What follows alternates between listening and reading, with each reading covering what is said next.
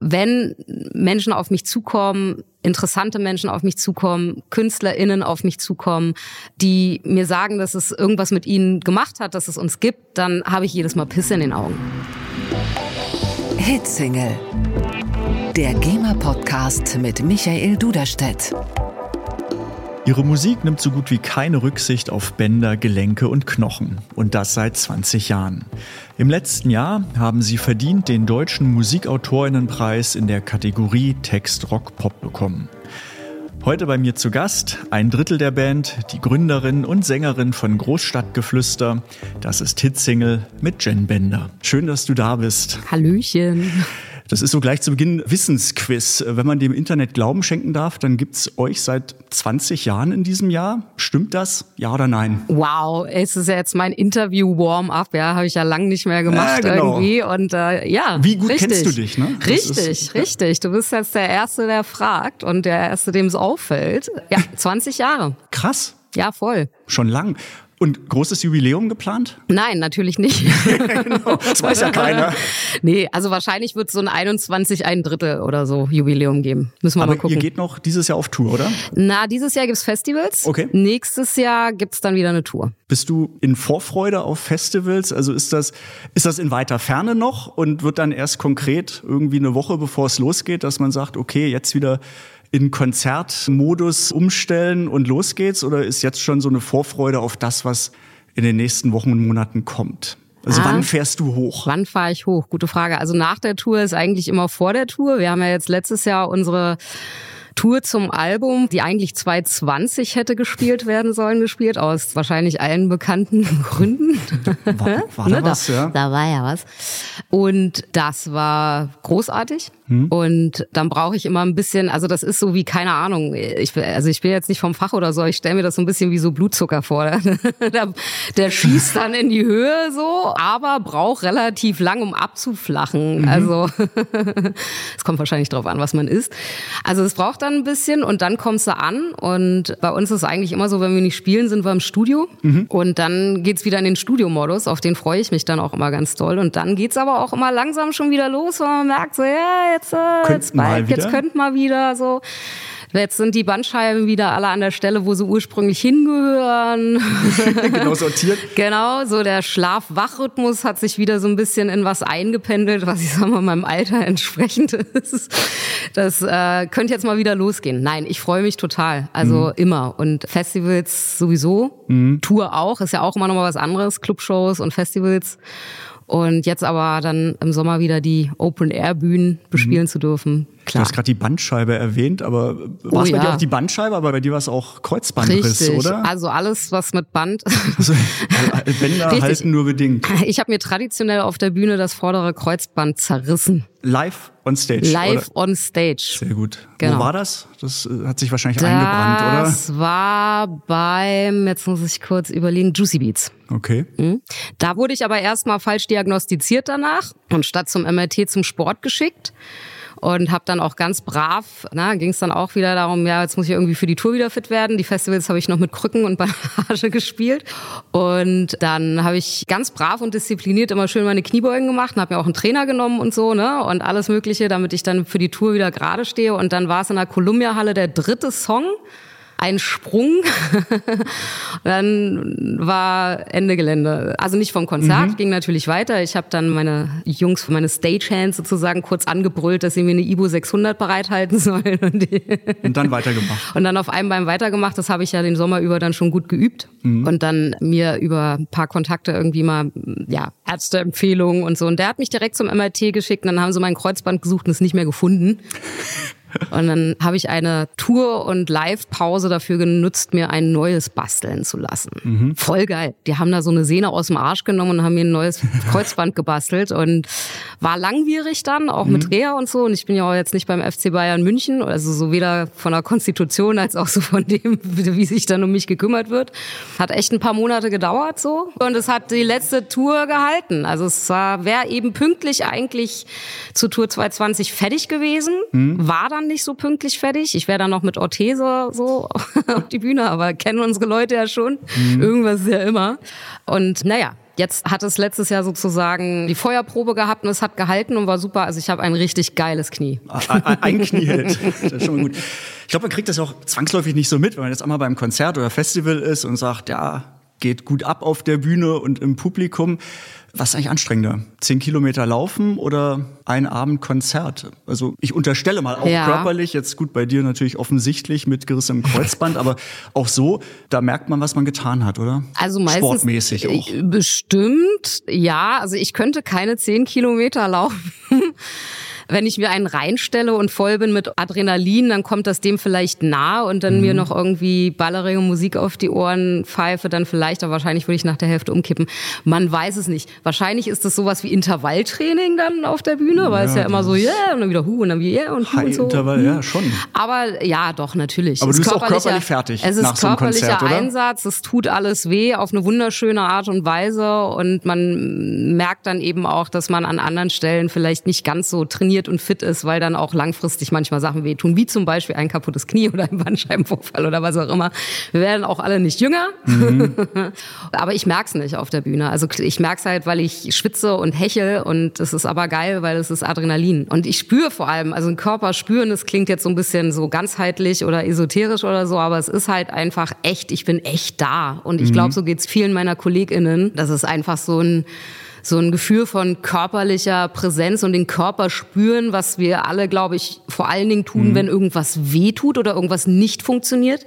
Aber mhm. im funktionellen Bereich, wann spürt man seinen Körper? Wenn man, klar, wenn man jetzt irgendwie Sportlerin ist oder so, ne, dann.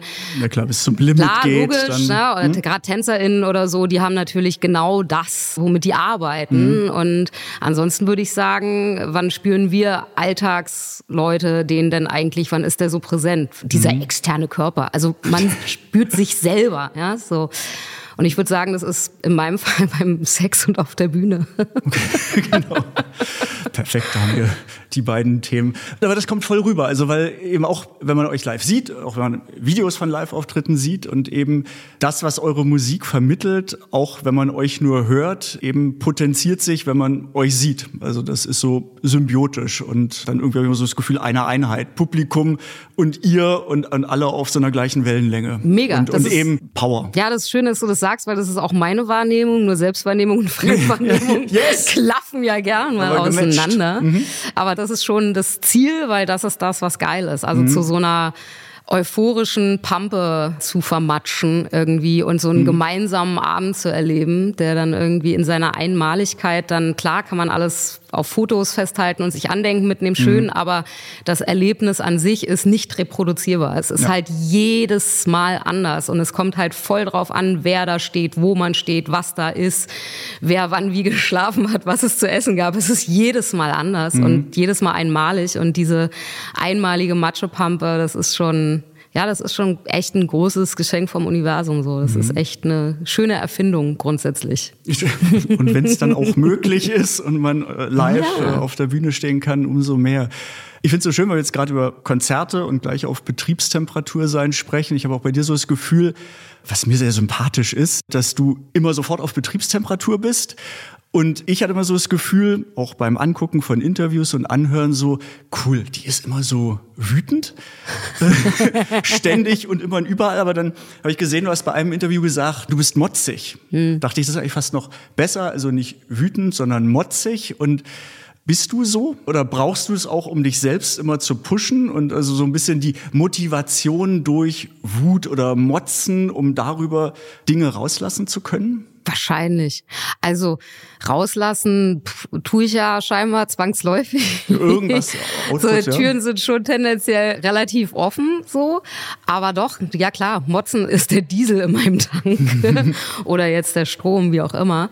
Ja, kann ich unterschreiben. Ist so. Und ist auch ein Antrieb und macht auch Freude und ist so ein schöner Mittelweg.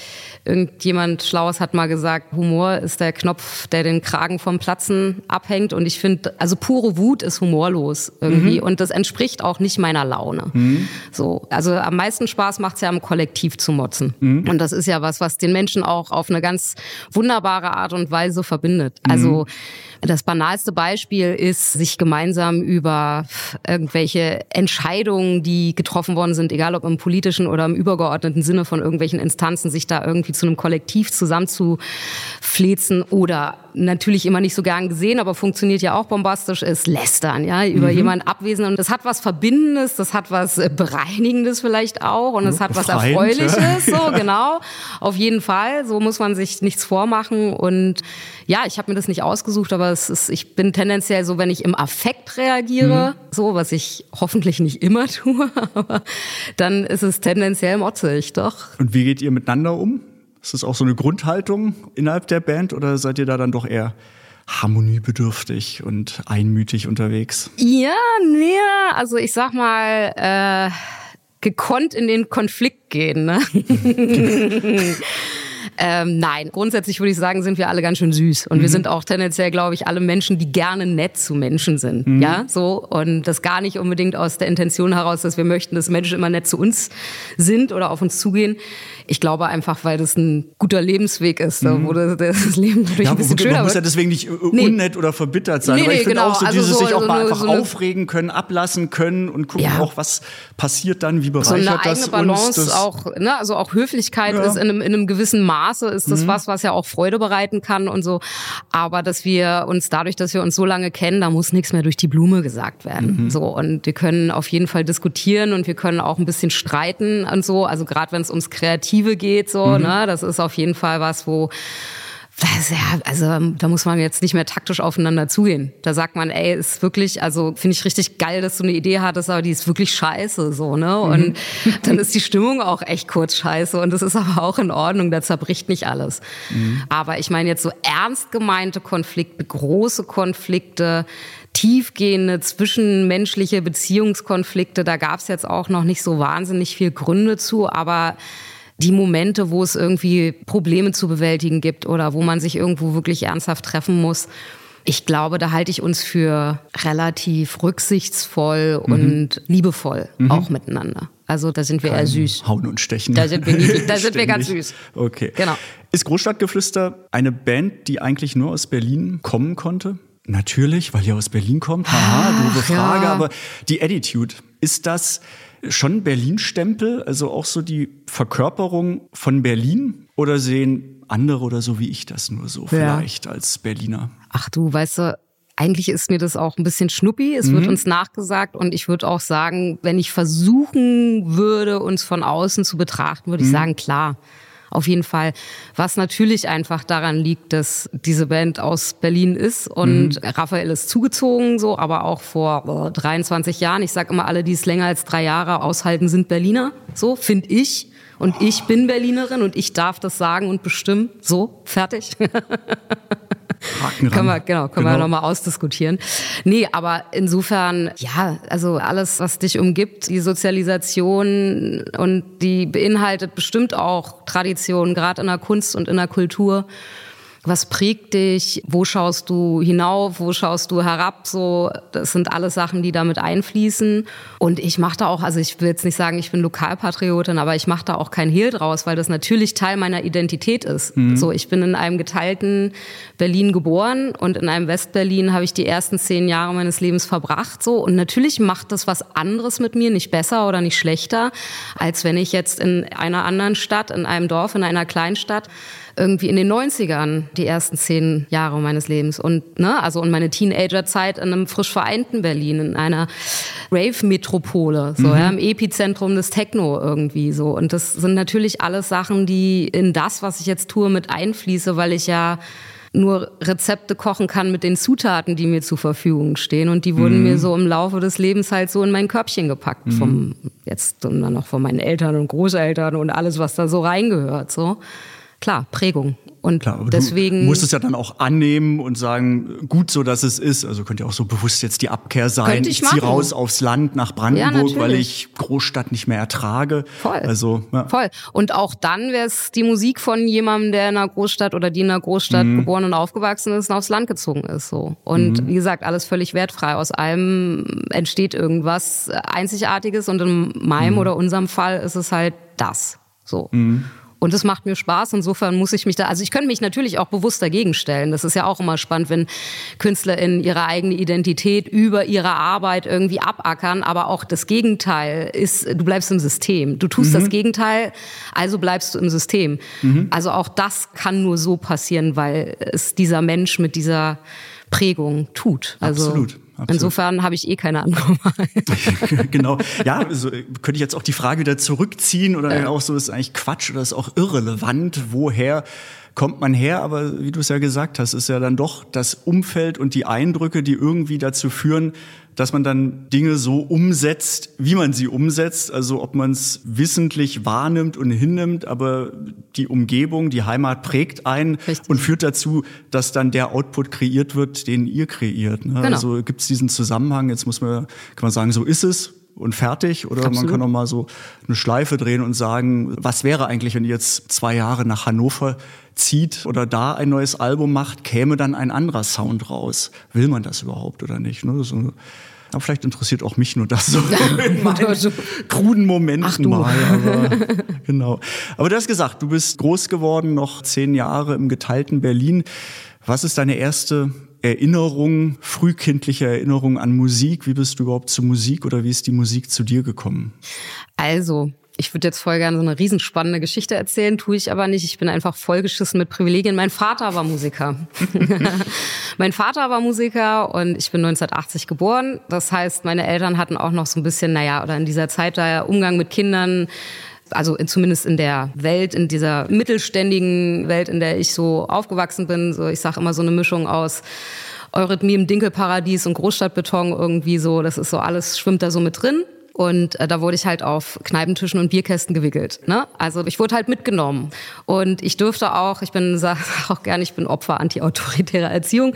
Nicht ganz so stringent, aber auch das war in der Zeit so ein bisschen so, gerade unter den Freigeistern und unter den, ich sag mal, linkspolitisch orientierten Menschen, was meine Eltern durchaus sind oder waren ja, aufgeschnallt und mitgenommen und ich durfte dementsprechend auch bei meinem Vater im Studio an alles ran und durfte überall draufdrücken und das war dann nicht so, mach das nicht dreckig, mach das nicht kaputt. Mhm. Also auch wenn ich im Nachhinein sagen würde, aber ich seid doch nicht mehr alle, ihr habt doch nicht mehr alle Tasten im Schrank. Ich würde an diese Geräte nie einen Menschen ranlassen, der jünger als zehn ist oder die jünger als zehn ist.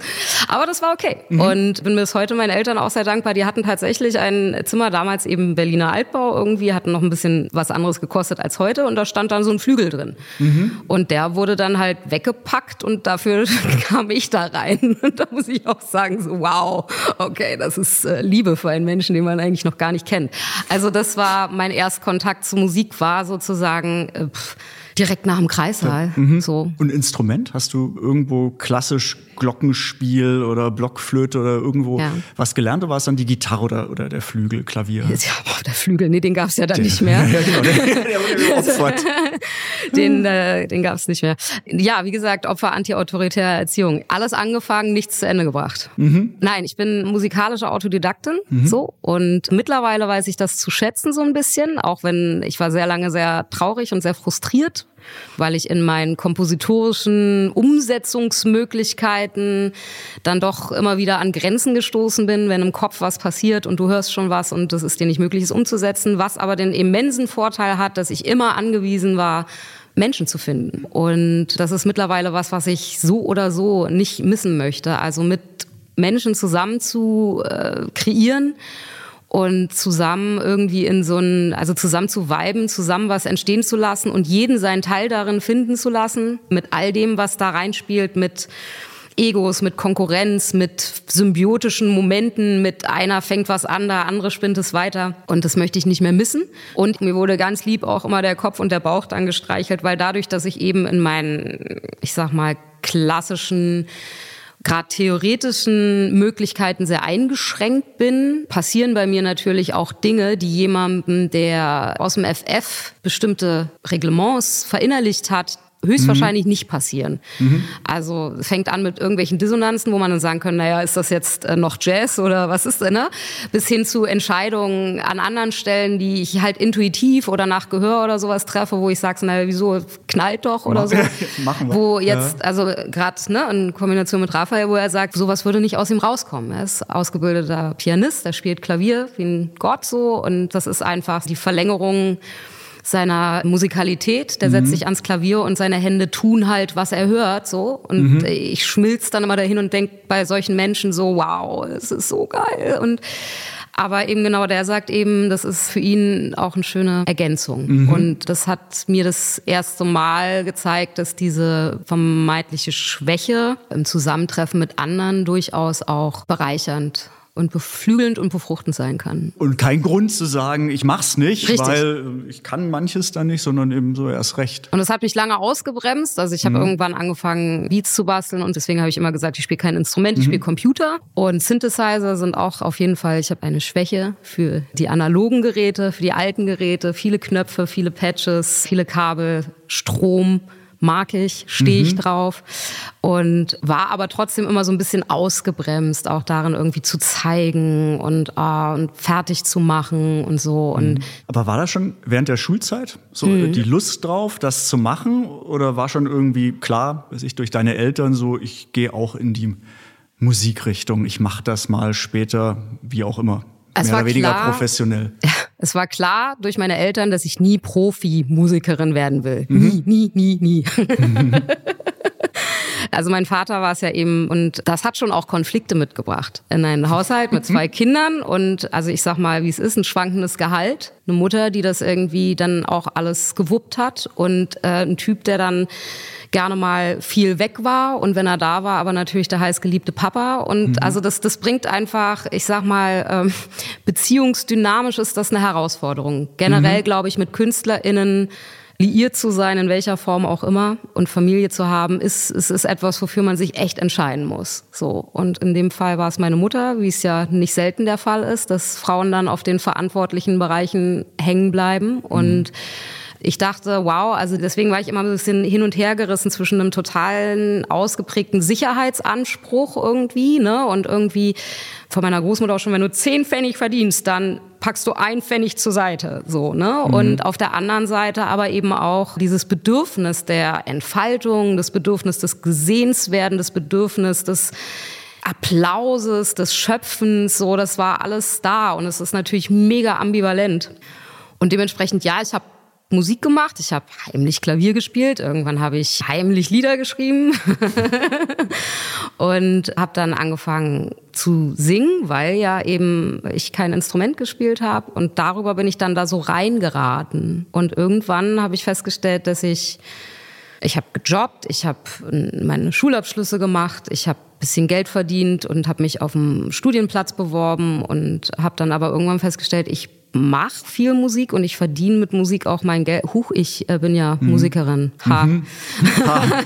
also es hat sich so reingesneakt.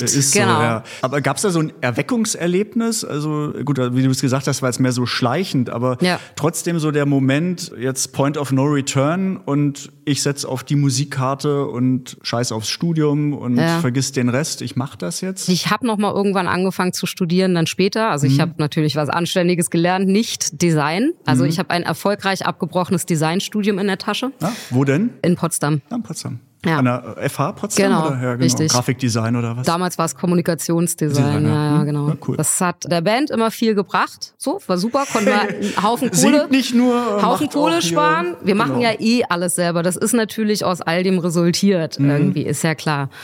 Und da war dann irgendwann die Frage, naja, fährst du da jetzt ständig raus auf den Campus, damit du da eine halbe Stunde rumhängst? Für was eigentlich? Für einen Wisch? Willst du mit dem irgendwie noch mal was machen? Hast du ernsthaft vor, in die Industrie? Und dann war so völlig klar, nee, warte mal, also komm, jetzt machen wir mal kurz einen Realitätscheck. Mhm. So, und es ist, wie es ist. Und ich mache das jetzt. Ich habe mhm. in der Zeit auch mit und für andere geschrieben. Damit habe ich ja ursprünglich vor der Band auch angefangen. Das war ja eigentlich mein Ziel. Wollte so. ich gerade fragen, ob es da schon die Band so gab oder ob es noch ja, Vorläufergeschichten ja, nee, nee, gab. Nee, nee, die Band gab es auf jeden Fall. Aber bevor es die Band mhm. gab, war ja eher mein Ding. Ich wollte ja eigentlich Songs für andere schreiben. Mhm. So, ich habe mich auch nie als eine virtuose Sängerin oder so begriffen.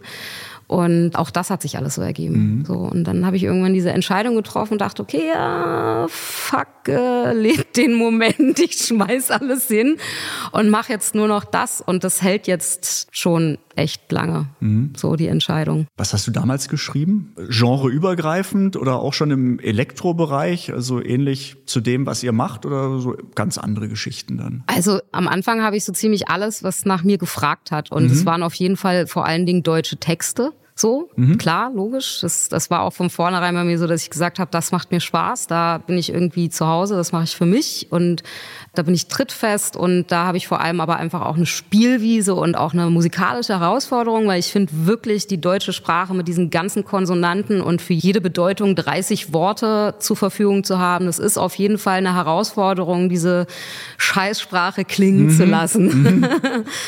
Und darin habe ich mich relativ früh verloren. So. Und am Anfang hast du ja nicht die Wahl. Also da habe ich mich so durchgeschnorchelt und wenn ich gefragt worden bin, habe ich es gemacht. So. Mhm. Und dann hat sich irgendwann immer mehr rauskristallisiert, worauf ich Lust habe und worauf nicht. Aber es ist so, dass das, was ich mit und für andere mache, das ist genremäßig überhaupt nicht festgeschrieben. Da mhm. muss irgendwie ein, eine Interpretin sein, das muss ne, so und und und irgendwas muss da sein, wo ich sage, entweder ich fühle mich herausgefordert oder geil, ich würde es auch selber hören. Mhm. Aber ersteres gibt's durchaus auch. Also ja. ich habe durchaus Musik geschrieben, die ich wahrscheinlich privat nicht auflegen würde. Aber innerhalb dessen zu verstehen, dass der Mensch das irgendwie geil auf den Punkt bringt und die Zutatenliste dafür zu verstehen und die Sprache von diesem Menschen zu treffen und dem Publikum, das ist was, was mir total Spaß macht und mhm. was auch ein gutes Pendant ist zu diesem egozentrierten alles aus mir heraus und um mich herum von der Band. Also es geht halt nicht um mich. Und ich sage mal, es sind die gleichen Handwerkszeuge, aber man baut unterschiedliche Dinge so. Und das eine ist voll gut für das andere. Beides ergänzt sich in meinem Leben wundervoll. So. Mhm. Sonst würde mich das, glaube ich, auch recht schnell langweilen oder erschlagen. Sowohl das eine als auch das andere. Ja, glaube ich. Das glaube ich. An der Stelle können wir, glaube ich, auch sagen, dass ihr im letzten Jahr den deutschen Musikautorinnenpreis auch bekommen habt. Ja. Im Bereich Text. Also insofern klar, Texte spielen natürlich bei euch auch eine große Rolle, beziehungsweise wahrscheinlich die große Aufgabe, wie kriegen wir 10.000 Wörter in diese dreieinhalb Minuten rein und lassen es cool klingen. Also ja, Respekt und ich glaube, alle, die eure Lieder kennen, die wissen auch, was es heißt, Danke. coole Texte zu schreiben und zu performen. Also zumindest ich staune auch jedes Mal drüber und finde ich sehr, sehr, sehr cool. Wer sind deine Vorbilder dann eigentlich? Vielleicht noch aus damaliger Sicht, ja. als du angefangen hast, wer hat dich eigentlich neben deinem Vater dazu musikalisch gebracht, in die Richtung zu gehen? Also, wo, woran hast du dich orientiert? Also das ist so lebensabschnittsabhängig. Ich habe nie das eine Vorbild gehabt. Ich denke mittlerweile, was heute so auf dem auf der oder in der Welt, ich wollte gerade auf dem Markt sagen, es ist leider so, ich hasse diese Worte, aber es ist halt so, ja, ja weil der, natürlich ermöglicht der Markt eine Wahrnehmung oder verweigert sie einem so. Also und ich bin da in einem positivsten Sinne manchmal so ein bisschen neidisch auf die jetzt junge Generation an Frauen und Mädchen, weil es tolle Vorbilder gibt, die ich glaube ich damals gut hätte gebrauchen mhm. können. So, aber natürlich gab es die auch für mich immer so Dekaden verschoben. Und mein erstes Album, was ich gekauft habe, war The Prodigy. Mhm. da habe ich drauf gespart und bin zu WOM gegangen und habe das vorbestellt und habe mich in eine Schlange gestellt, als es da war und abgeholt so. Also und trotzdem liefen Sachen wie Trio oder mhm. Kraftwerk oder so auch natürlich. Und es gab Frauen, die ich toll fand, wo ich dachte, also so eine frühe Nina Hagen hat mich geflasht. Mhm. So, also was die, was die für einen Zirkus abgezogen hat, wie die die Leute verärgert hat, aber wie viel die eben auch konnte oder kann, also wie die ihre Stimme eingesetzt hat und wie die akzeptiert und angenommen worden ist. Also das interpretiere ich jetzt alles rein, aber ich war halt von der Frau verzaubert mhm. und weggeballert so. Und später, und das habe ich der Inga auch mal gesagt, wir haben uns einmal unterhalten, war es wirklich Zweiraumwohnung, mhm. weil ich war immer eine Popsau, aber auch immer Clubgängerin und das hat sich nie so richtig vereinen lassen. Also mir hat im Club immer was gefehlt, was in der Popmusik da war und in der Popmusik hat mir was gefehlt, was im Club war. Und dann kam Zweiraumwohnung, so. Und da hat Inga Humpe, ich und Elaine gesungen. Und ich stand damals, war es, glaube ich, die Panoramabar oder ich weiß es nicht, irgendein Berliner Club. Und da lief dieser Song halt hoch und runter. Und ich dachte, das geht. Yes. Das geht. Mhm. Das geht. Also ich habe ja äh, in der Zeit eben Texte geschrieben und elektronische Musik. Man hat es auch schon so ein bisschen zusammengewurstelt und so, aber das geht so. Und das war toll, weil das war so mhm. fernab von, das war natürlich alles noch ein bisschen ja, harmloser, auch so Bands wie Paula oder so gab's ja dann. Ne? So, es ist so, ne? Und ich sag mal, die Frauenrollen waren auch keine, mit denen ich mich jetzt identifizieren konnte als Persönlichkeit, aber rein auf musikalischer Ebene waren die wichtig. Mhm. Also die waren wichtig dafür, dass es Großstadtgeflüster jetzt gibt, Zweiraumwohnungen, mhm. definitiv. Cool. So. Ja. ja. Inga Humpe und Tommy Eckert. Also richtig, ja richtig. Also Inga, falls du das hörst an dieser Stelle nochmal danke, dass es euch gibt, sonst gäbe es uns nicht. Sehr gut. Und wen gibt's hoffentlich bald, weil es Großstadtgeflüster gibt? Also jetzt so nach 20 Jahren, was merkst du, was hat sich vielleicht verändert, beziehungsweise du bist ja dann auch in der Rolle, Vorbild wiederum zu sein für Mädchen, Frauen, die sagen, cool, was die gemacht hat, da will ich auch hin. Merkst du das oder so ein, so ein Shift, wie auch Leute zu dir kommen oder in der Interaktion? Ja. Gerade das kann man ja auch sagen, bedient ihr ein Genre, wo man vielleicht immer so gewohnt ist, ja, da gibt's halt Bands mit Frontmännern und die machen die Partymusik und jetzt hat man hier die größte Rampensau und das bist du im Positiven und was ja ein schönes Zeichen ist, dass man sagt, äh, bitte, wo seid ihr, die genauso in die Richtung ja. gehen wollen? Also, ich habe ja meine Außenwahrnehmung, das kriege ich ja nicht hin, das habe ich auch irgendwann aufgegeben. Aber es kommen, wenn Menschen auf mich zukommen, interessante Menschen auf mich zukommen, KünstlerInnen auf mich zukommen, die mir sagen, dass es irgendwas mit ihnen gemacht hat, dass es uns gibt, dann habe ich jedes Mal Pisse in den Augen. Es gibt eine tolle neue Generation an KünstlerInnen, die diese ganze heteronormative, weiße, binäre Geschichte einfach komplett dekonstruieren, mhm. sowohl in ihrer Identität als auch in ihrer Kunst. Und ich glaube, was ich von mir selber sagen kann, so rückblickend, ich, das habe ich damals, glaube ich, noch gar nicht so gemerkt und mittlerweile ist, dass ich vielleicht eine Alternative angeboten habe zu, was heißt es, Frau zu sein. Mhm. Und was heißt es, als Frau auf die Bühne zu gehen? Und was ist weibliche Identität? Da muss ich mich auch reinentwickeln. Also das hat diese Band am Anfang, das gab es natürlich immer, aber es war halt nie eine Entscheidung. Ich habe es irgendwann festgestellt, dass es da noch mehr gibt, dass es ein großes Spektrum an Dasein gibt. Und ich freue mich jedes Mal, wenn ich bei diesen energiegeladenen Menschen, die da jetzt gerade alle auf die Bühnen schwingen, wenn ich da ab und zu mal einen Wink krieg, dass, dass sie wissen, dass es uns gibt und dass es denen irgendwas gebracht hat. Nicht, weil ich zwangsläufig Teil einer besseren Welt sein will oder muss, aber auch für mich ist es ein Gefühl von Kollektiv. Für mich ist es ein Gefühl von Bewegung in einer Richtung, die meinem meinem ganz persönlichen Dasein einfach auch eine Form von Befreiung gibt. So. Mhm. Und Kämpfe werden anders geführt mittlerweile. Es gibt eine andere Form von Zusammenhalt und es gibt Themen, die mittlerweile lautstark und partiell sogar selbstverständlicher in Frage gestellt werden oder diskutiert werden, als es noch in der Zeit der Fall war, als ich angefangen habe. Also den Unterschied merkst du definitiv. Da merke ich ja. ganz viel. Allein schon aufgrund der Tatsache, dass ich die Young Guns, ja, nenne ich jetzt mal, dass die einfach aufstampfen und sagen, naja, weißt du, wenn ihr uns so nicht wollt, dann fickt euch, dann machen wir was eigenes. Weißt mhm. du, wir haben unsere Clubs, wir haben unsere Plattform, wir haben unseren Kram und wir sind auch nicht mehr abhängig von dieser Riesenindustrie, nur damit es uns geben darf.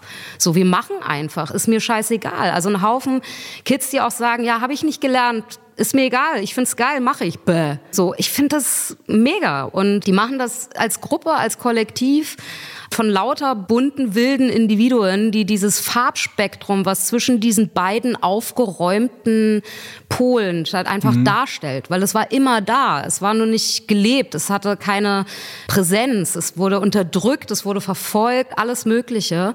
Und jetzt ist es da und blüht und tut sich zusammen und knallt und ärgert und provoziert und ich finde es toll. Also mhm. selten, selten so viel Punk in Pop gehört. Auch schon da in der Schaffung. Also ich meine, da macht man sich keine Gedanken drum, ob die Linie jetzt zu cheesy ist oder das Wort zu schmalzig oder so weiter. Das ist was Geiles wird gemacht. Das ist scheißegal. Mhm. So, ich find's geil, mache ich, bums. und dann gebe ich dem irgendein Gewicht auf irgendeiner anderen Seite und dadurch wird's was Neues, ja. So dieses ganze Recyceln, was ja auch so oft gerade angekreidet wird von, ich sag mal, älteren KünstlerInnen oder langjährig Daseinen, was auch immer.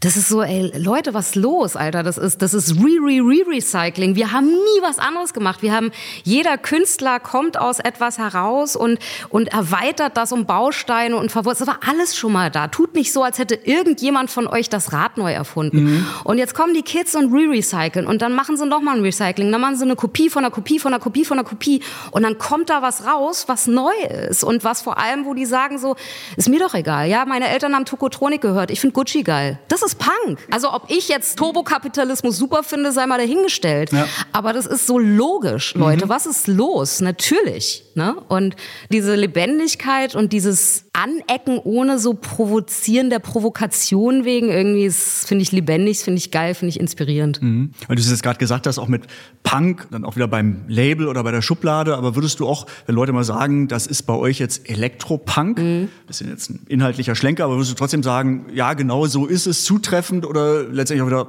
scheißegal eigentlich, wie ihr uns bezeichnet, wir machen das, was nee wir machen. Punkt. Ich finde Schubladen super. Die okay. sind halt total variabel. Das ist ja auch, auch so, das ist, finde ich, auch total veraltet. So dieses so, ha, ich bin ja so einmalig. Also ich sag mal ganz böse, mein Ego ist viel zu groß, dass es in irgendeine Schublade passt. Was soll mhm. der Scheiß?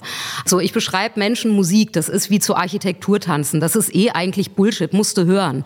Aber damit ich eine ungefähre Vorstellung habe von dem, was auf mich zukommt, wenn ich auf Play drücke, ey, mach Schubladen auf. Mhm. Elektropunk, super, nehme ich. Ist beides was, ist super. Irgendjemand hat mal gesagt, wir Rosen stolz auf Crack, nehme ich.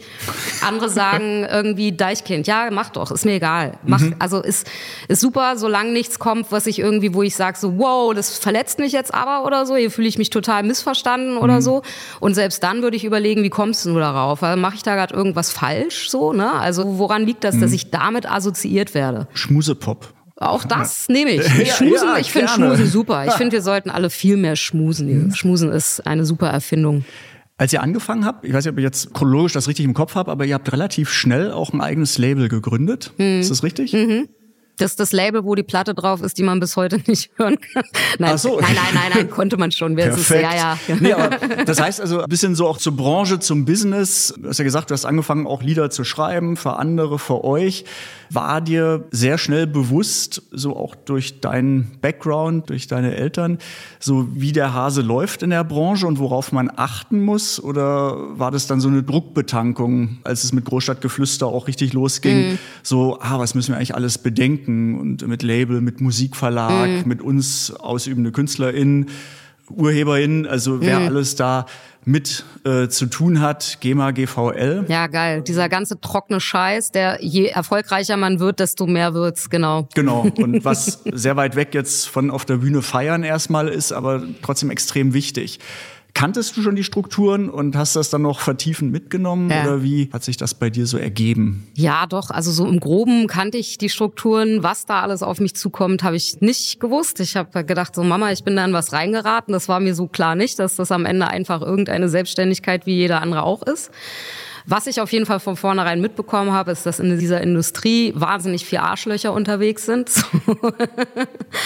Und I don't know, vielleicht bin ich auch eins davon, keine Ahnung. Aber äh, das hat sich auch immer wieder bestätigt, muss ich ehrlich sagen. Und auch damit kann man aber wunderbar arbeiten. Auch das kann irgendwie äh, auf eine absurde Art und Weise Spaß machen, wenn man nämlich dann anfängt, bestimmte Dinge nicht zu persönlich zu nehmen oder eben auch zu sagen, ich möchte mich von bestimmten Strukturen emanzipieren. Mhm. So, und was gibt's da für Möglichkeiten? Und eine Tatsache, die in dem ja, industriellen Bereich damals einfach war, es ist völlig klar, Industrie war erfolgsorientiert. Das war kein Sozialverein. Da sind einfach Investoren und die investieren Geld in dich und mhm. die möchten gerne, dass sie Gewinne machen.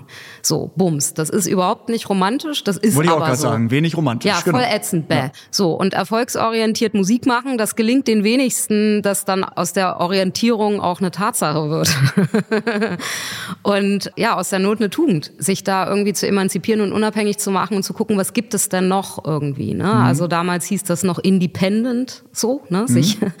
Und was gibt's denn da noch, wo man kleinere Brötchen backen kann und wo es einen trotzdem geben darf. Und was es bis heute gibt, ist es eine Live-Industrie, die die die äh, Bäh-Industrie, was für ein ekliger Name, ein Live-Kosmos, der eben auch ganz viele Abstufungen hat und der durchaus ja rentabel im Sinne von man kann das machen und man kann dann auch irgendwie sich die Butter aufs Brot schmieren, die aber trotzdem nicht in der Größenordnung ist, dass die große Industrie da irgendein Interesse dran hat und trotzdem gibt's das. Es gibt mhm. diese Welt, wo es absurderweise wirklich um Musik geht. Mhm. So.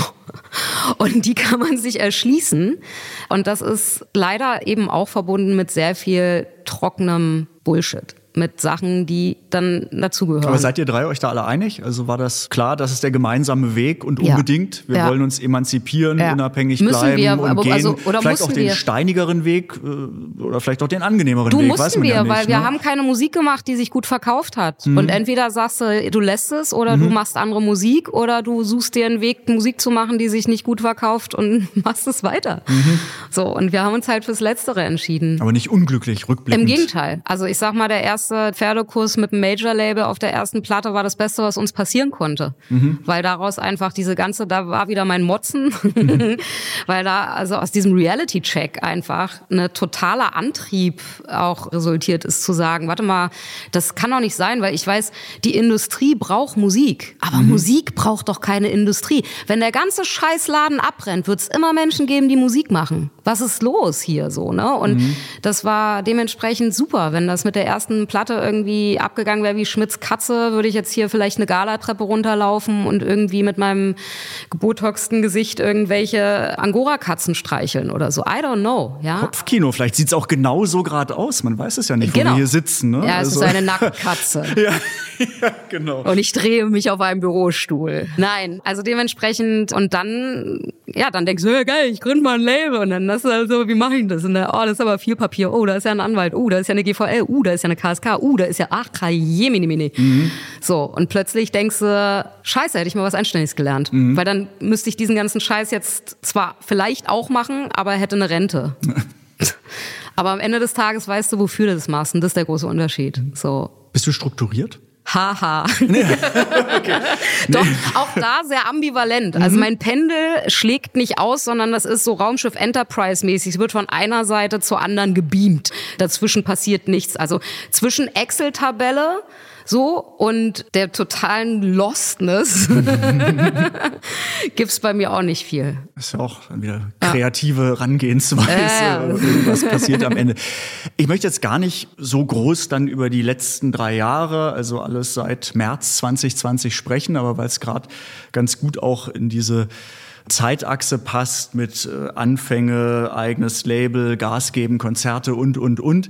Da würde mich interessieren, zumindest so ein Stück weit rückblickend, wie ihr das wahrgenommen habt, wenn dann letztendlich durch die Lockdown-Zeit von 100 auf 0 alles runtergefahren ist. Ihr eine sehr starke, präsente, dominante Liveband seid. Konzerte gibt's nicht mehr. Dann hast du auf einmal wieder den Shift zum Streaming und auch die Frage, welche Pläne gab es, ja schon von verschobenen Touren gesprochen, die alle auch wieder auf Eis gelegt wurden. Wie hat euch das erwischt und wie seid ihr damit umgegangen? Letztendlich bis zu dem Zeitpunkt, wo wir auch heute stehen. Ja. Also auch da muss ich erstmal sagen, ich bin mir meiner Privilegien durchaus bewusst. Keiner von uns ist verhungert. So, wir leben jetzt auch alle nicht auf großem Fuß und wissen vor allem, da kommt wieder das Zitat meiner Oma, ne, wenn du zehn Pfennig verdienst, sparst du irgendwie ein. Weil wir wollen ja auch, dass diese Band möglichst unabhängig noch ein Weilchen existieren kann und dementsprechend passen wir ein bisschen auf, wie viel Reisen wir in unserem Privatjet auf die Malediven machen oder auch nicht. Ne? Dementsprechend hatten wir nicht diesen Stress, dass keiner von uns wusste, wie wir nächste Woche die Miete bezahlen oder nächsten Monat. Das hat schon mal extrem erleichtert im Gegensatz zu vielen anderen Kolleginnen. So, trotzdem. mhm. Aber es war riesenscheiße. Es war natürlich durch dieses ganze Chaos, durch diese Situation, in der wir in unseren ganzen Strukturen ja noch nie waren, so. Und diese Unklarheit hat das natürlich, das war die Tour zum Album, was ein paar Monate vor der Pandemie rausgekommen ist und 2019 äh, noch, wir ne? wären genau, so, ja. wir wären Stichtag zum ersten Tag vom Lockdown auf unsere Tour gefahren. So und plötzlich war klar, da bahnt sich was an. Es gab noch keine Routine, es gab noch keine Routinen Sachen absagen, es gab noch keine Routinen Sachen, wer trägt wo welches Risiko, was auch immer. Und wir hatten dann so ein komisches Bauchgefühl und haben gesagt so, ey Leute, irgendwas passiert hier gerade, was nicht gut ist, das wird nichts. Wir waren also einer der ersten Kapellen, die abgesagt haben, obwohl alles auf der, ich sag mal, juristischen Seite noch nicht ganz klar war. Aber ich habe natürlich auch die Leute, die auf unsere Konzerte kommen, einen Blick gehabt so und dachte so, fuck, da sind Menschen, die sparen sich zum Teil auch echt einen ab für diese Tickets, die buchen sich Züge, die haben ihre Kids wegorganisiert oder sich Urlaub genommen, was auch immer. Ich kann denen nicht einen Tag vorm Konzert sagen, das passiert nicht. Das kriege ich nicht geschissen. Da geht's mir unfassbar scheiße mit. Also haben wir diese Tour abgesagt. Und warum ich das alles erzähle, ist, es war so wuselig, es war so abgefahren, dass ich noch überhaupt nicht gecheckt habe, oder beziehungsweise noch überhaupt gar keine Zeit gehabt habe, mich emotional darauf einzulassen, was das bedeutet. Ich bin in so einen totalen Funktionsmodus geraten. Also Nightliner, Crew, Leute, die auf unsere Konzerte kommen. Alles Menschen, denen Kohle wegbricht, denen Einkommen wegbricht. So, ich war die ersten Wochen, Monate damit beschäftigt, irgendwie mir Sorgen zu machen um die Welt, um unsere Leute. Wir sind mittlerweile in einer Größenordnung unterwegs, wo ja einfach auch Menschen dranhängen. So, und das hat mich zerfressen. Das hat mich wahnsinnig gemacht. Mhm. Und Irgendwann habe ich dann gecheckt, okay, was hier eigentlich alles passiert und wie zerbrechlich das alles ist. Also mal abgesehen davon, wie zerbrechlich wir alle sind und diese komische Vergänglichkeit, die sich ab und zu immer mal so meldet und sagt so, hallo, übrigens, ihr werdet alle sterben. so, ja, ist so, ne? Und es war einfach diese Zerbrechlichkeit von diesem Konstrukt, in dem ich es mir gemütlich gemacht habe. Die war so präsent. Mhm. So, und das war melancholisch, besorgniserregend im Sinne von natürlich. Ich wusste nicht, ob das überhaupt jemals wieder weitergeht und wenn ja, wie. Aber vor allen Dingen muss ich ehrlich sagen auch nochmal, also ich sag mal, die Wertschätzung für das, was bis dato passiert ist und für das, was ich machen darf, ist immens gestiegen. Also mhm. ist dieses Hamsterrad, in dem ich mich da irgendwie aufgehalten habe, das ist irgendwie mal so abgebremst worden und ich habe mal so ein bisschen von außen drauf geguckt, dachte, Wow, das ist nämlich alles überhaupt nicht selbstverständlich. Und das ist richtig geil, dass es das gibt. Und es ist richtig geil, dass es Menschen gibt, die sowas tun, die sowas ermöglichen. Es ist richtig geil, dass es Menschen gibt, die sich für sowas interessieren. Ja, und dann muss ich wirklich an der Stelle auch nochmal Riesenliebe raus an die Menschen, die unsere Musik hören. Es haben kaum Menschen Tickets zurückgegeben. Im Gegenteil, die haben angefangen, Merch zu kaufen wie die Irren. Und ich saß wirklich mit Pisse in den Augen da und dachte, wir verschieben gerade das dritte Mal die Tour. Und ich gucke mir die Rückläufe an und ihr seid unfassbar. Mhm. Ihr seid wirklich unfassbar. Weil das hat uns echt natürlich auch den Arsch gerettet. Mhm. Also müssen wir uns nichts vormachen, ne? So irgendwie müssen wir in unserem Privatchat auf die Malediven kommen, ja? Nee, aber tatsächlich. Das also das, das hat, genau, das hat uns wirklich Ja. den Arsch gerettet und da bin ich unglaublich dankbar für. Und dann haben alle möglichen Kolleginnen angefangen, ihre Alben zu schreiben und super kreativ zu werden. Ging gar nicht. Ich stand da und habe irgendwie an die Wand gestarrt und dachte, wer bin ich? Wo bin ich? Was ist das? Was heißt es überhaupt zu sein? So, also da war, da, da war alles nur nicht, hey, komm, ich mache jetzt die neue Partyplatte. So. Hoch die Ja, Hände, ja. richtig, ja, geil, ey. So, war nicht. So. Und das war wirklich erstmal so Schockstarre. Und da habe ich mich dann aber auch hingegeben. So. Und ich habe dann nicht, wie viele Menschen das dann gern in, den, in ihrem Selbstdarstellungstrieb äh, gemacht haben, Yoga in meinem Garten oder in meinem Wintergarten gemacht und endlich mal mich selbst gespürt. Nein, ich war einfach leer. Ich war leer, leer, leer, leer und habe gestarrt.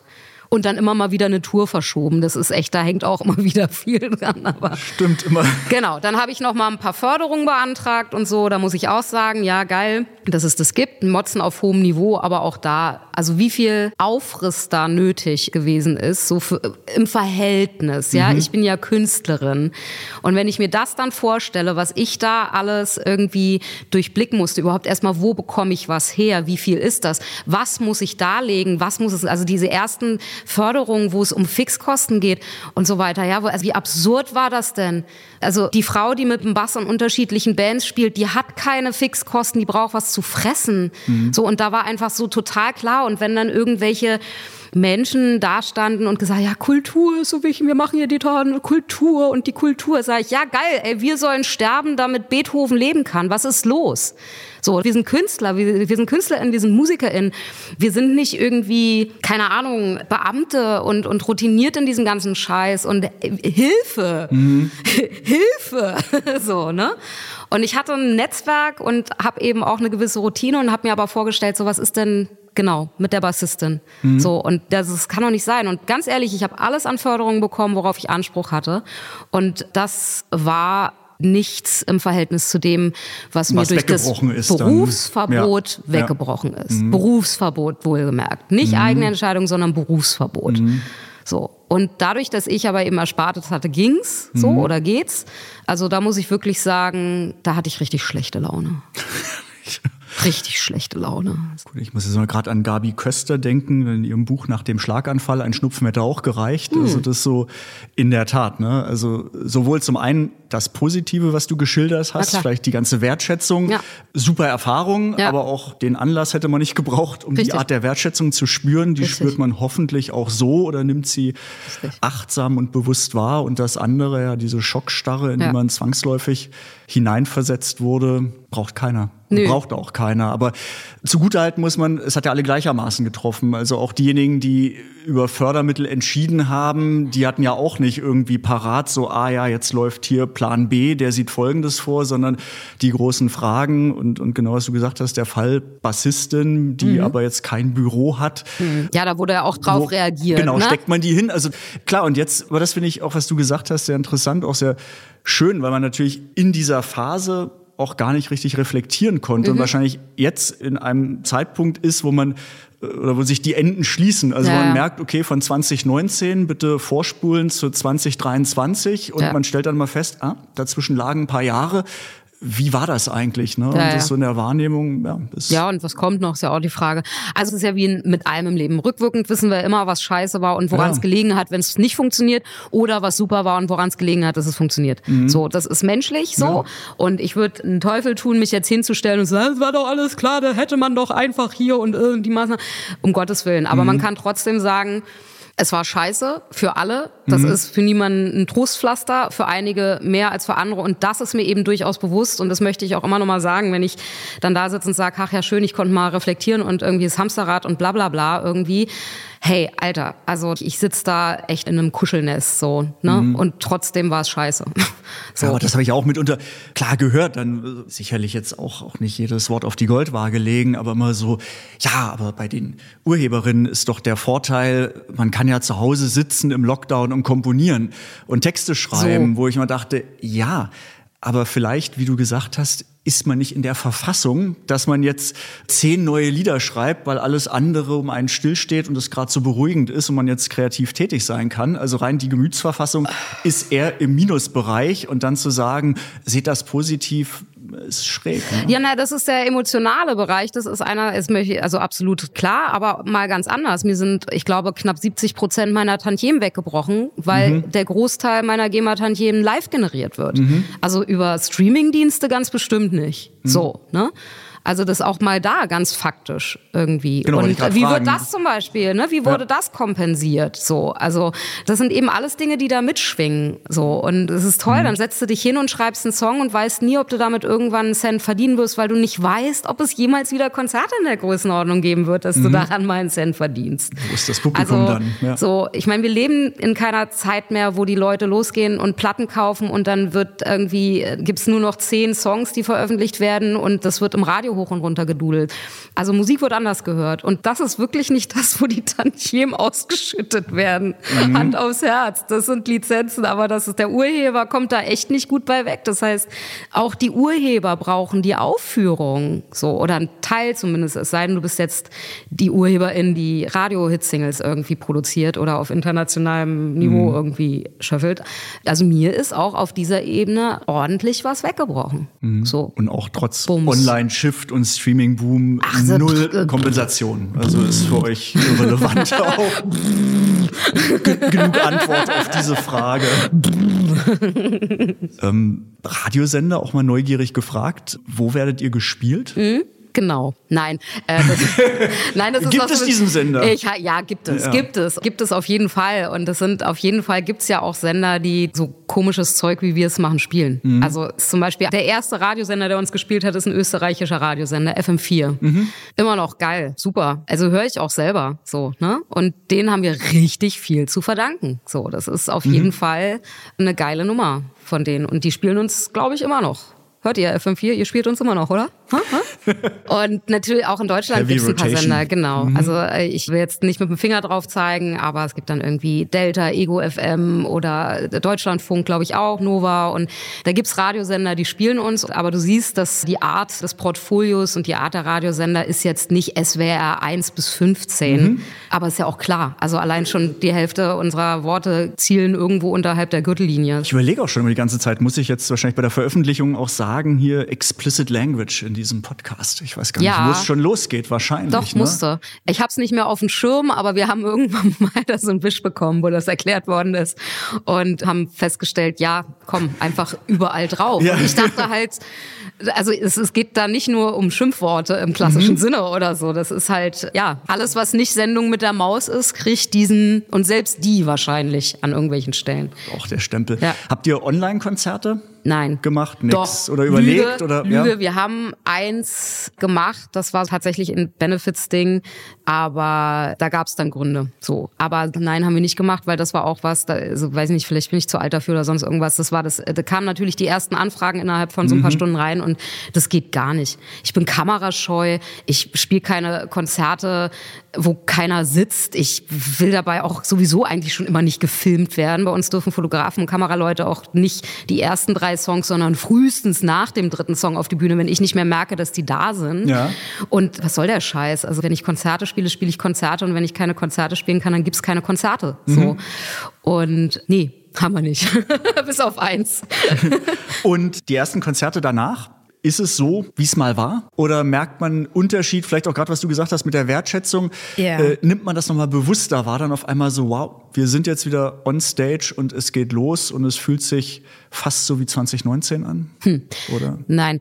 Wir haben erstmal so ein paar Corona-konforme Shows gespielt. Also, ne? Das war weird, aber tatsächlich auch schon sehr erleichternd. Also es war in der ganzen Absurdität auch witzig, weil du hattest halt diese Riesenflächen, also zum Beispiel Picknickkonzert oder so, ne? Du hattest halt diese Riesenflächen mit diesen abgeteilten Bereichen, wo normalerweise so viele, viele tausend Leute stehen und dann sind da so 250 Menschen irgendwie oder 400, je nachdem, ne? Also alles reglementiert sind da in ihren Quadraten entweder auf Stühlen sitzend, wo man dann aufstehen dürfte oder mit Maske dann auch sich bewegen dürfte oder nicht aufstehen dürfte. Also es gab die ulkigsten Versuche, aber eben auch geil, weil es war ja der kreative Umgang der Veranstaltungsbranche. Also mhm. irgendwie Konzepte zu entwickeln in einer Zeit, wo man noch nichts wusste. Und das hatte so einen spielerischen Irrsinn, also sowohl für das Publikum als auch für uns. Man konnte sich so mit Namen vorstellen. Es war so irgendwie so halt so was völlig anderes und man hat schon so ein bisschen gespürt, dass man da gerade versucht, so einen Patienten an Maschinen am Leben zu erhalten irgendwie. Aber der hatte einfach gute Aussichten und hatte irgendwie eine schöne Gesichtsfarbe und deswegen war das irgendwie auch legitim. Aber dementsprechend gab es eben nicht diesen einen Moment, wo alles losgelassen hat, sondern es war Übergänge. Und dann gab es irgendwann die Tour, so letztes Jahr. Und das war unfassbar. Also das war letztes unfassbar. Jahr im Sommer, ne? Oder wart ihr? Frühjahr und Herbst, dazwischen die Festivals, mhm. alles aufgeholt, was okay. wir seit 2020 nicht spielen konnten, sowohl Festivals als auch Tour. Ein paar Sachen sind aufgrund von so einer komischen Viruserkrankung dann auch mal wieder flach gefallen. Die holen wir jetzt dieses Jahr nach. Aber das war unfucking fassbar. Also die Läden haben gebebt. Das war ein Wahnsinn. Das war ein Release, hätte ich nicht erwartet. Und natürlich risikobehaftet, natürlich wahrscheinlich auch wahnsinnig und so, ja. Und auch wirklich Verständnis für jeden, der sagt, das, boah, das will ich nicht oder kann ich nicht oder so. Und auch da gab's von den Veranstaltern von unserer Seite irgendwie das Bemühen, dass man Bereiche hatte, wo zum Beispiel Menschen, die nicht so eng stehen wollten oder eine Maske tragen ah, wollten oder okay. so, dass es das gibt. Das haben wir uns schon irgendwie bemüht, dass es das gibt, dass sich da nicht irgendwie noch, wenn es geht, irgendwelche Konflikte erhitzen oder mhm, so. Mhm. Aber es war also, boah, ich glaube, ich habe mich schon lange nicht mehr so lebendig gefühlt. Also mhm. die Läden waren voll und wir hatten No-Show-Rate, wie jede Band, glaube ich. Für die, die es nicht wissen, das sind die gekauften Tickets, die sozusagen, wo die Menschen dazu nicht kommen. Ah. Ja, also wir hatten eine No-Show-Rate, die war zwischen 10 und 30 Prozent. Guck mal, Leute, ich spreche über Zahlen, das macht man ja angeblich nicht, aber ich finde, wir sollten das nämlich alle viel mehr machen. So, wir mhm. protzen ja mal mit unseren Erfolgen und auch wir hatten eine No-Show-Rate von 10 bis 30 Prozent. Das hat sich in einigen Läden vertanzt, in anderen wurde das dann vertanzt. Mhm. Und es war, war Wahnsinn. Also ich bin vor Glück und Dankbarkeit und ich, mir fallen gar nicht genug schnulzige Worte ein dafür, um diese Gefühle zu beschreiben. Mhm. Und das war eben, glaube ich, auch ein Resultat aus diesem Bewusstsein dafür, dass es nicht selbstverständlich ist. So, dass das so geil war. Mhm. Wäre schon ein cooles Schlusswort, aber. ja, lass uns weiter quatschen. Ja, ich möchte noch mal ne, ähm, einen Schwenker. Wir haben ja Zeit. Ähm, wir haben noch Zeit. Passt ja absolut. Gucke. Stunden. Über Kreativität möchte ich noch mit dir sprechen und den kreativen Prozess, wie Lieder eigentlich entstehen und wie du kreativ bist. Du hast ja vorhin schon gesagt, ihr seid, wenn ihr nicht auf der Bühne seid, seid ihr im Studio und macht da Musik, aber wie kann man sich einen typischen Tag bei dir vorstellen oder wenn du im Songwriting-Modus bist und nicht irgendwie in einer Schockstarre sitzen musst, sondern wirklich was rauslassen kannst? Wie kommen Dinge aus dir raus? Kreativität, das kann man gut mit Käse überbacken und so, ne? Das war dieses, nein, also was das? Ich kenne nur diesen schönen so, Spruch. Kreativität, ähm, äh, ja? Fantasie ist etwas, worunter sich viele Menschen nichts vorstellen können. Oh. Das ist vielleicht auch bei Kreativität so, ne? Du sagen, was, was, mhm. was, was ist das? Was meinst du? Was, ja, aber, oder was das ist das? Ist das sind das diese Van Gogh Poster, die in den Arztpraxis hängen? Ist das das ist das Kreativität oder was ist, was, was ist Kreativität? Das, ja. Großes Wort. Rick Rubin hat jetzt ein Buch veröffentlicht, wo er über Kreativität schreibt. Ah ja. Sehr lesenswert. Okay. Werd jetzt nicht dafür bezahlt, für Rick Rubin oder Rick Rubin Rick Werbung Rubin. zu machen, aber spannend. Also zumindest da, wo ich bin, ist die Botschaft, dass eigentlich alles kreativ ist, was man macht und wir alle dann nur das Medium sind und Dinge, die wir wahrnehmen, kanalisieren und der Output immer ein kreativer Akt ist. Und jetzt kann man natürlich abstufen, dass wenn ich hier die Zettel schön anordne, mag das kreativ und toll sein, aber es interessiert kein Schwein und mir ist es auch jetzt nicht besonders wichtig. Das, was du machst, hat eine andere Dimension und ich schieb Blätter hin und her und bei dir ist es der Beruf. Insofern, mhm. ja, die Van Gogh-Bilder in den Arztpraxen oder eben Musik, die man dann irgendwann hören kann. Du wirst wahrscheinlich sagen, ja, das ist halt so. Ich schreibe dann Texte, ich mache, aber so ein bisschen, was triggert dich, was inspiriert dich? Bist du eine, die alles aufschreibt ja. und ganz viel notiert und guckt, was ich damit anfangen kann? Lass uns teilhaben ja. am Entstehungsprozess von Musik. Ja, geil. Ja. Also, ja, ich schreibe ganz viel auf unterwegs, wie wahrscheinlich die meisten das tun. Immer ins Handy rein oder hast du, ja, schreibst hatte, du per Hand? Ich hatte, habe lange per Hand geschrieben und das hat sich immer mehr rausgesneakt. Ich habe immer noch ein Notizheft und einen Stift dabei, weil manchmal, also so ein gewisser Flow, ja, der passiert dann mit Stift und Zettel anders, so. Aber ja, ich hack immer mal wieder Ideen irgendwie rein, sowohl Text als auch Ton. Und es gibt Gigabytes an Bullshit.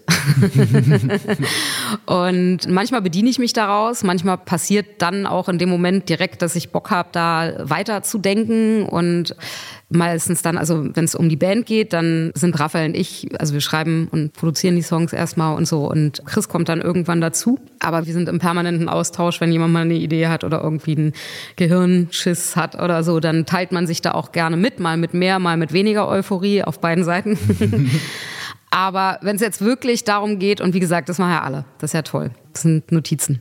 Wenn es wirklich darum geht, dann auch mal was zu tun, da würde ich auch total gern wissen, was mir den Anreiz und den Input gibt, weil das ist wie so, irgendjemand hat das wahrscheinlich mal Muse genannt, ja. Entweder die kommt und küsst mich oder nicht.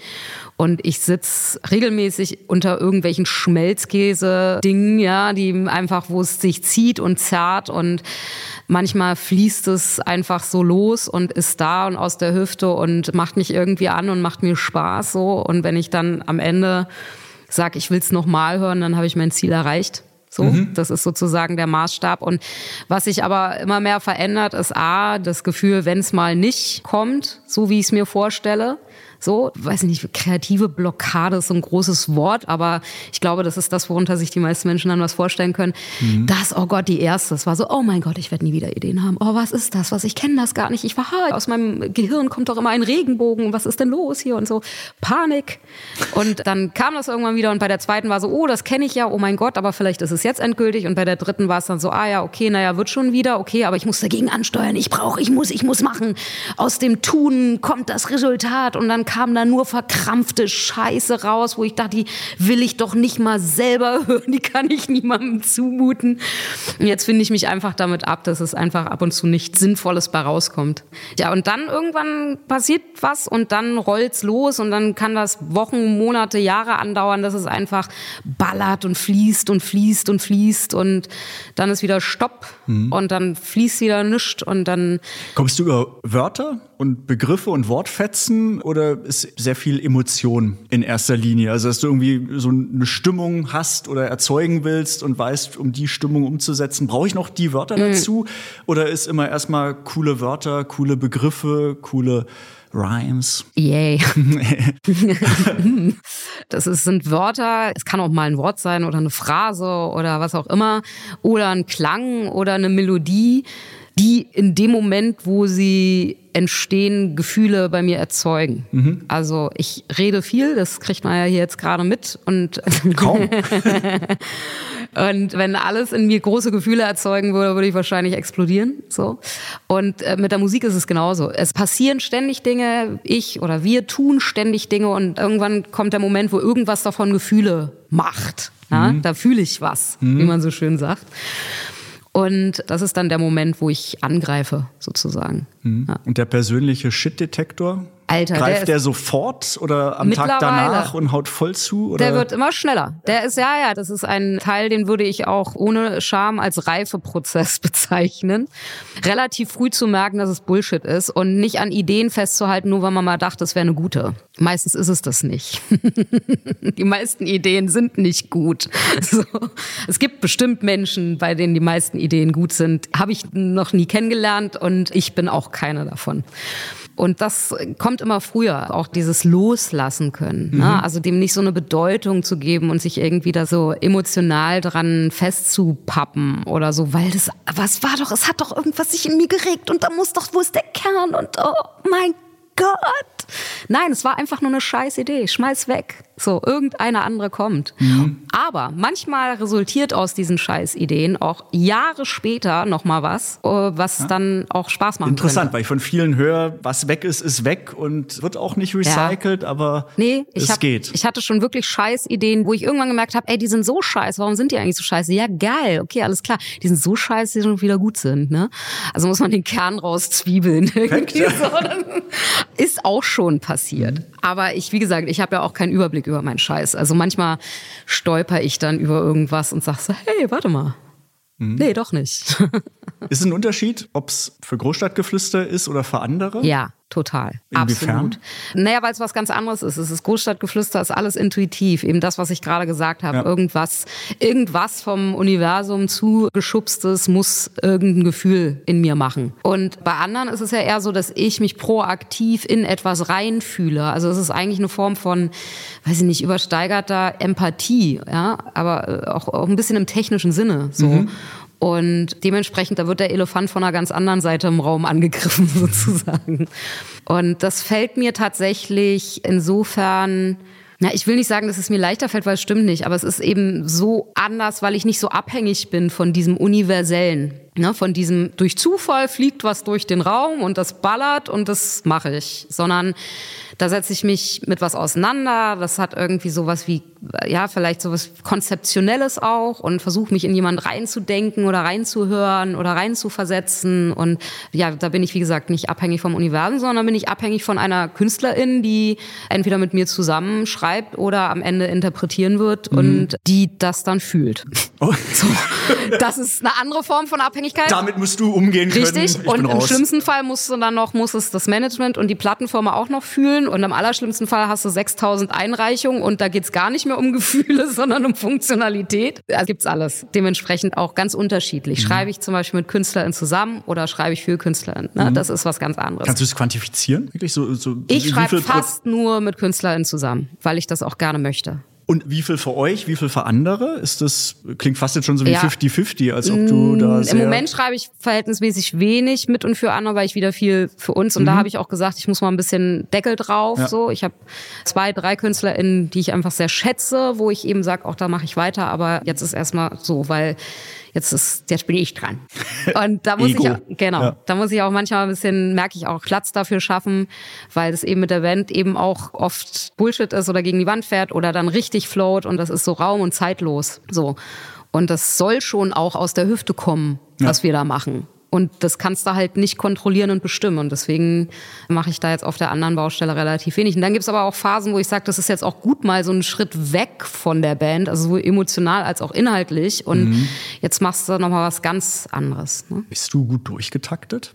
Also ist bei dir das Jahr schon im Januar so durchgetaktet, dass du genau weißt, hier Festivals, hier eigene Sachen, hier Fremdsachen, Mhm. Ja. also wo so die Zeitfenster sind und Ja. du dich da auch zwangsläufig dran halten musst, auch an Deadlines und solche Sachen? Mhm. Zwangsläufig daran halten ist auf jeden Fall Interpretationssache.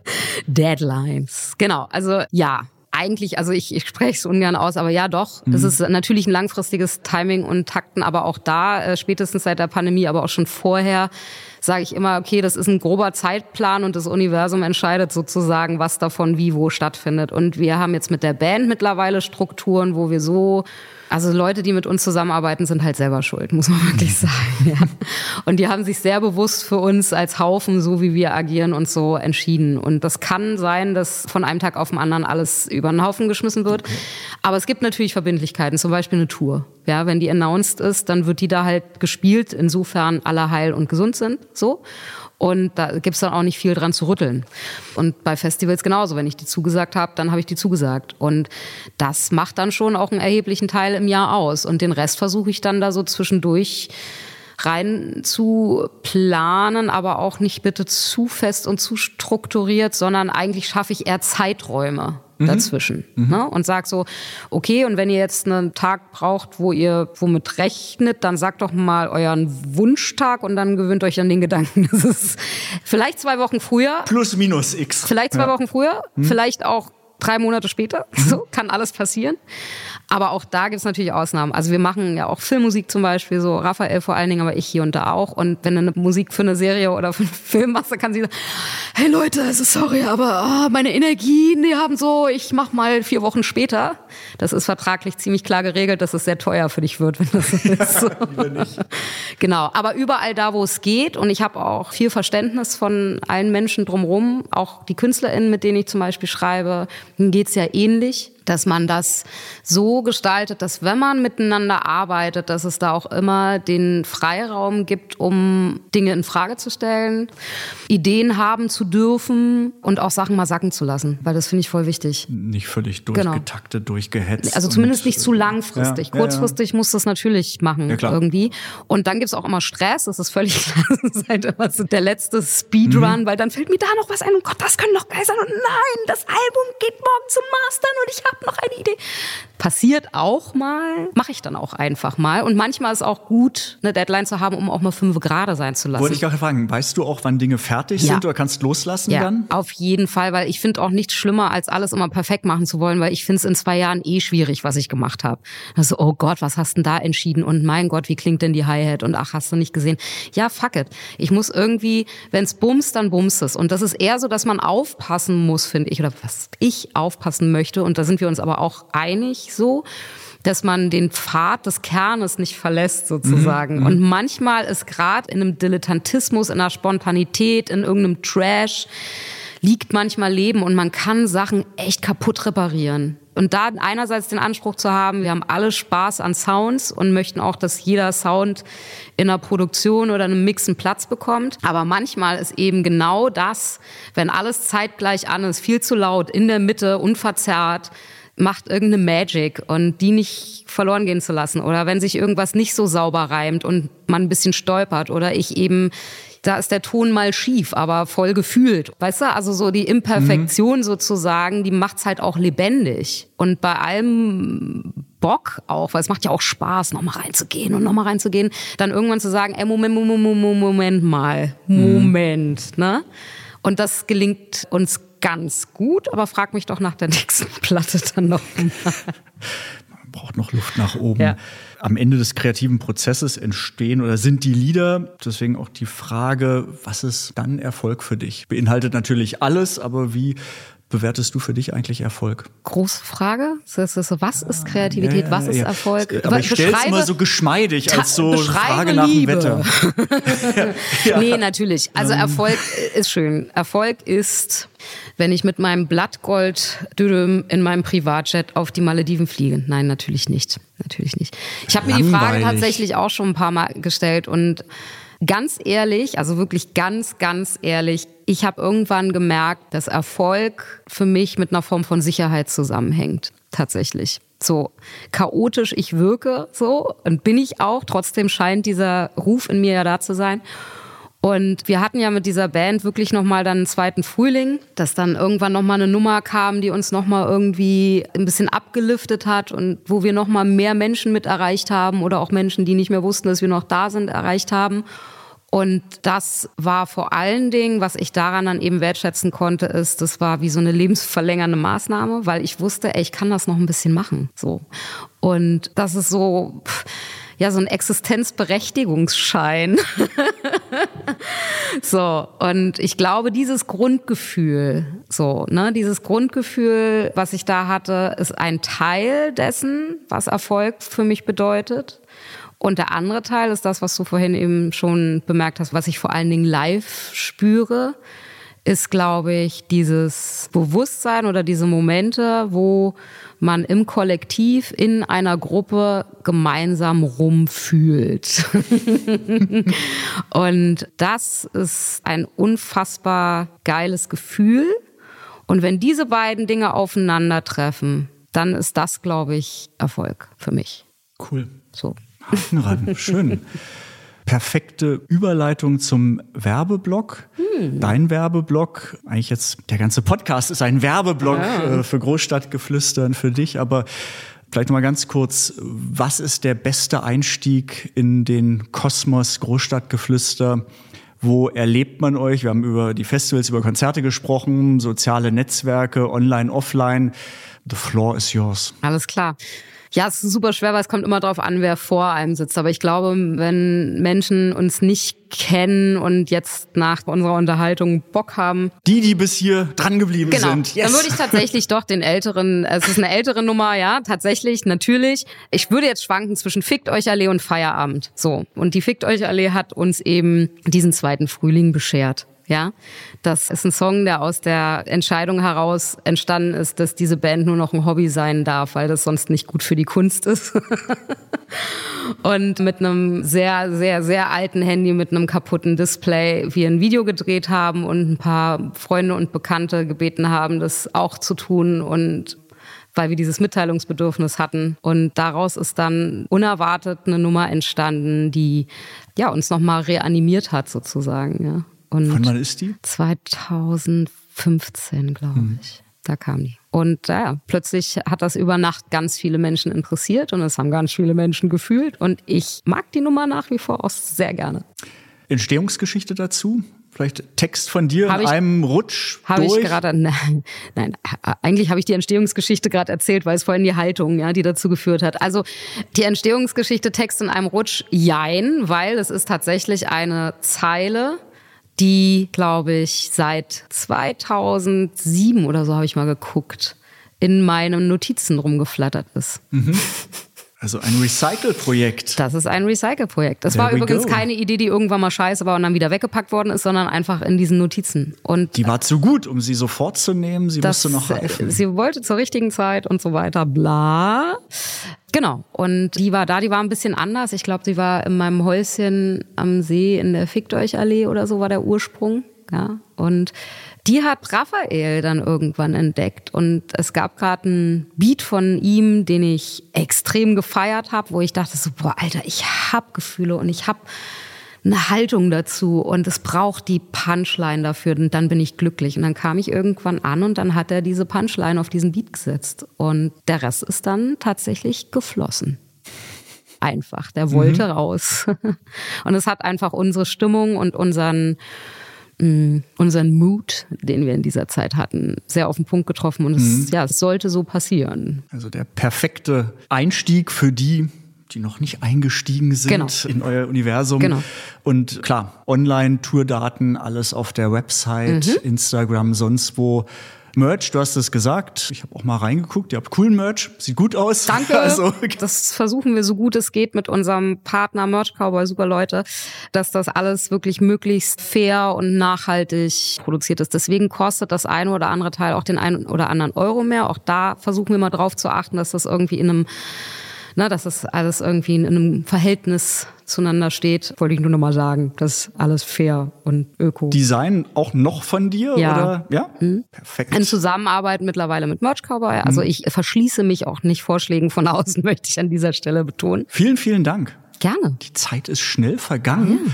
Das war Hitsingle mit Jen Bender von Großstadtgeflüster. Und wenn es euch gefallen hat, liken, kommentieren, weitersagen, hört die Folge nochmal an, hört die anderen Folgen an, hört ganz viel Großstadtgeflüster, geht zu den Festivals und Konzerten. Dankeschön. Ich habe zu danken. Hitsingle. Der GEMA-Podcast mit Michael Duderstedt.